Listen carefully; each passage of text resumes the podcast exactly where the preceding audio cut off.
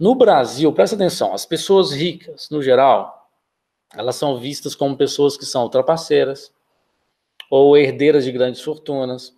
O rico é visto como um ser malvado. Se você vê a pessoa rica como uma pessoa assim, e não como quem trabalhou e estudou, foi atrás de conhecimento de finanças, por exemplo, para chegar onde chegou e merecem aquilo que tem, você nunca vai ser um. Você nunca vai ser. Não tem como você querer ser uma coisa se você não admira quem está lá e não aprende com quem está lá, principalmente sobre finanças e educação financeira.